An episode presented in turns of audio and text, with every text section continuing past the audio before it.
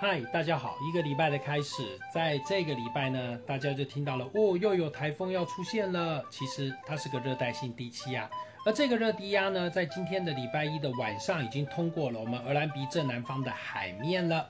所以呢，在礼拜二的下午呢，它就会进入中国大陆的汕头，也就对于我们来说呢，这个系统没有什么影响。唯一有影响，第一个，水汽会带进来一些，礼拜二的时候会有些局部的午后阵雨出现。好处是什么？高温的部分略微下降。那近海的风浪来说呢，在礼拜二的时候，东沙群岛海域的风浪会略微的增大，南部海域的风浪也会在中浪到大浪。所以呢，这海上作业的朋友要注意。而天气形态来说呢，在这个礼拜，我们仍然是在太平洋高压的主导之下。高温炎热的天气，在周二的时候会有些局部的午后阵雨，但是到了礼拜三以后开始呢，太平洋高压势力增强了，这么一增强啊，又是一个高温而炎热的天气了。所以啊，这天气状况来说啊，要提醒大家两件事情注意：一个防晒，第二个水分的补充，这两件事情都非常重要呢。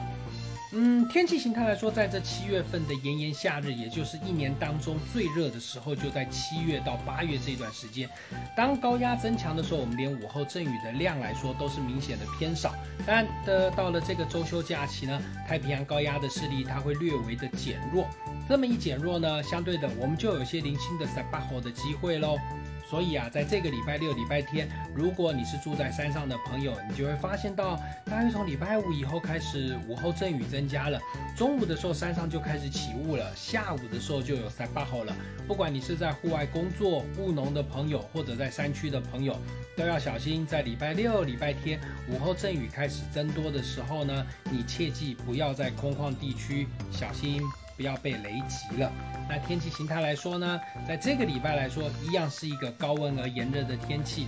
热低压系统呢进入到了大陆之后呢，相对的的我们的天气系统来说，就回到了高压的零主宰之下了。那这样的晴朗稳定的天气之下呢，还是要记得水分的补充可是非常的重要。